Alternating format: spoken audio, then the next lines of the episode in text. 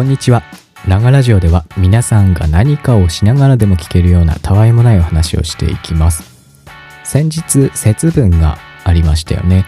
今年は2月3日ではなく2日だったっていうことでいろんなメディアでね取り上げられていたようです。そして今月14日にはバレンタインデーがありますね。で、考えてみたらこの2つの行事共通点があるなーって思ったんです。いやいやいや、あるわけないじゃんと。日本の文化です説。バレンタインデーは外国のキリスト教とかだったかな。そういう文化ですと。あるわけないじゃんって思うかもしれませんが、あったんですよ。というわけで、今回はそんなお話をしていきたいなと思います。このラジオでは皆さんからのメッセージをお待ちしております。質問や相談、ラジオで話してほしいことなど何でもいいので、Twitter のリプライまたはダイレクトメッセージにお願いします。それでは最後までお楽しみください。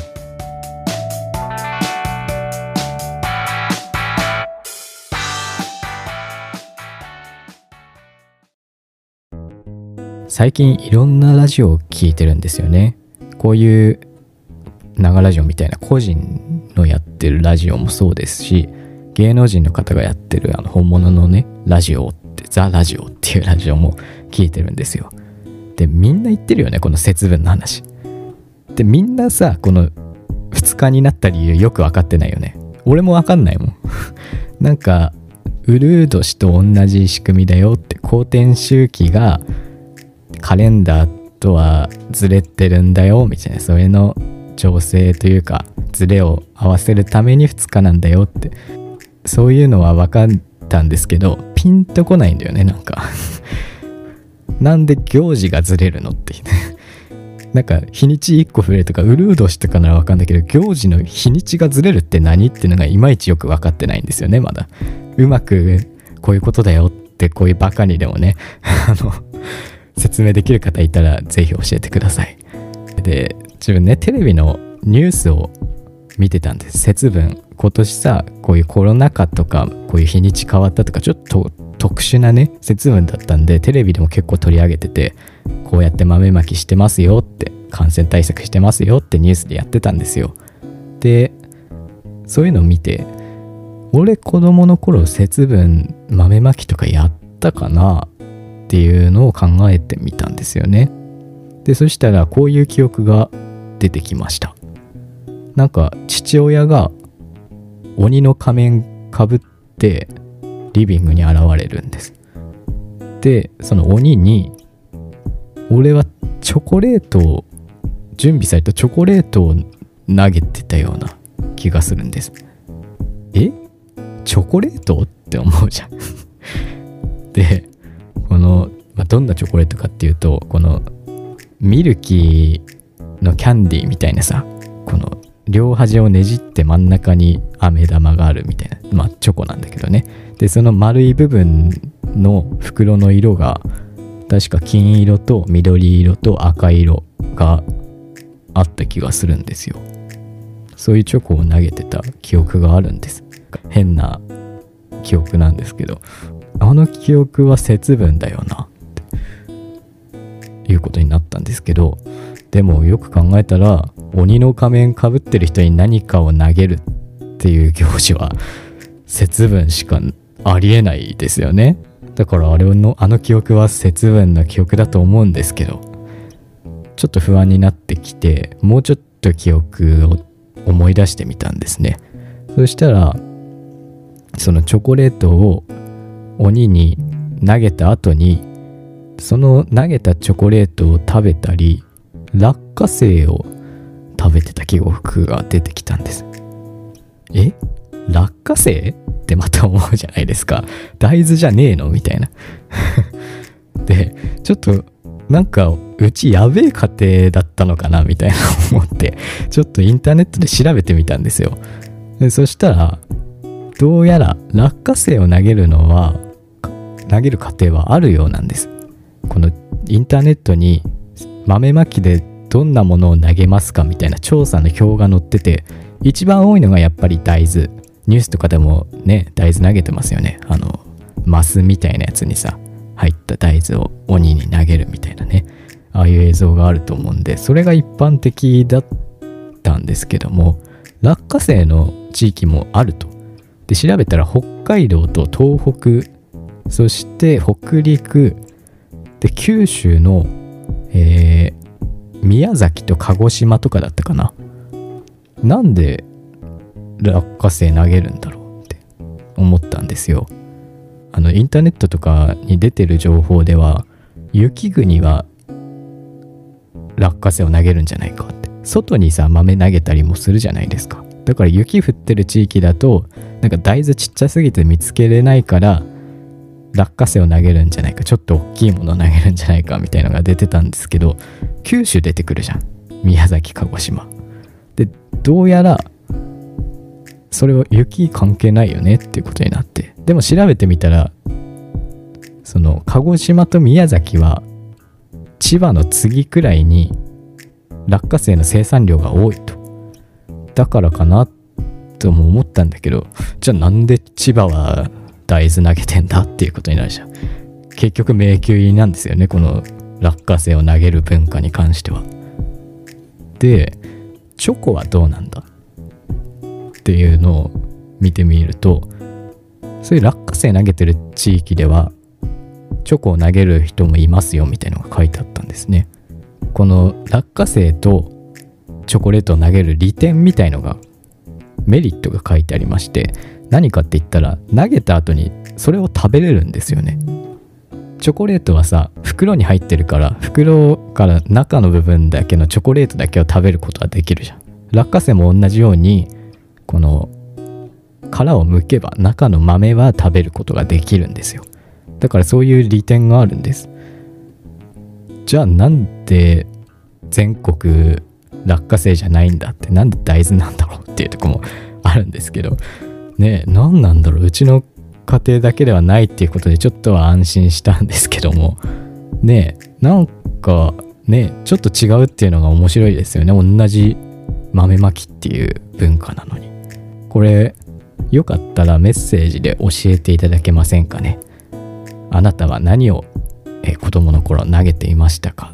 えー、よかったらね。それプラス地域自分の地元というかその子供の頃住んでた地域なんかも、えー、送っていただければ何か共通点が見えてくるのかなっていうのもあるので、えー、そういうメッセージをお待ちしております。よく考えたら小学校の低学年の時にも先生が体育館でチョコレートの袋投げてたなっていうのもあんでチョコレート別にね特殊じゃないのかもしれない。あの体育館のさバスケットゴールくらいのとこにちょっと足場あるじゃん。あそこから先生がチョコレート投げるんだよね俺たちに向かって。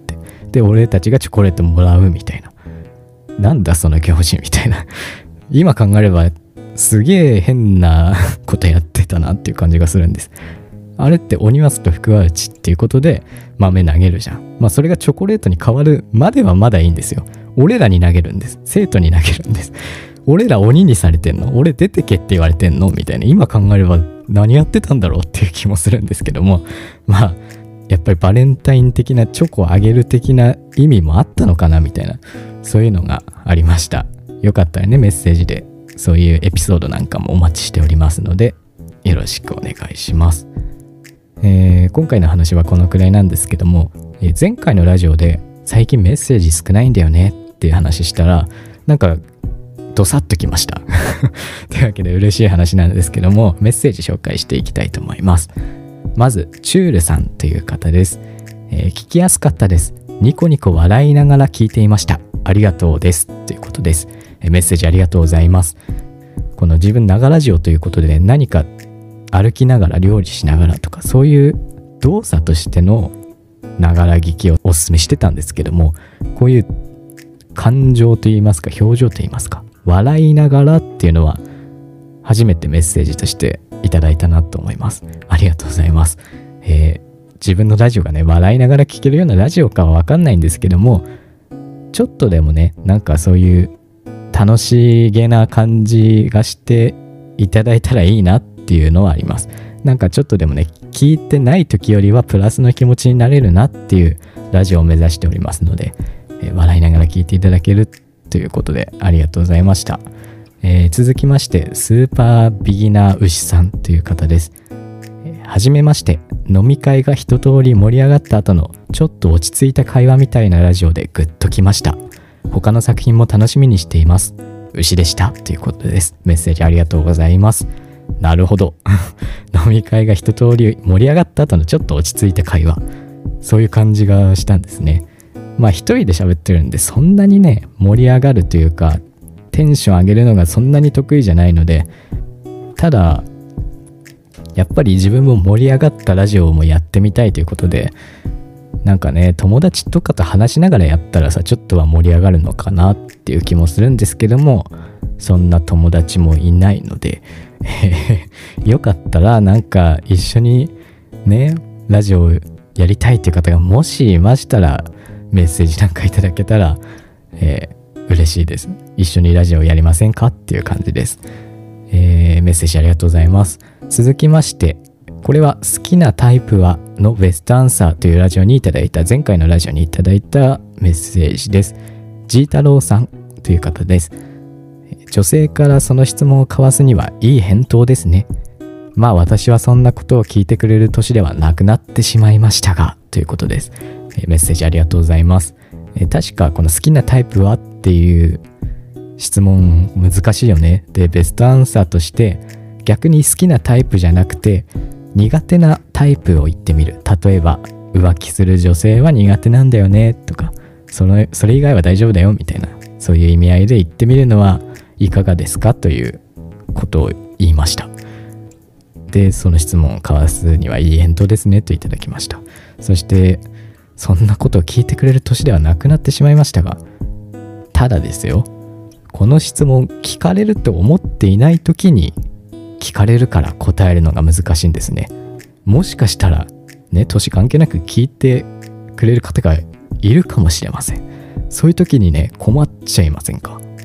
というわけで今回の ね、今回じゃない、前回のラジオをぜひ参考にして、もし聞かれた時には答えていただけたらなと思います。えー、皆さんメッセージありがとうございました。今後もいただいたらね、紹介していきたいと思いますのでよろしくお願いします。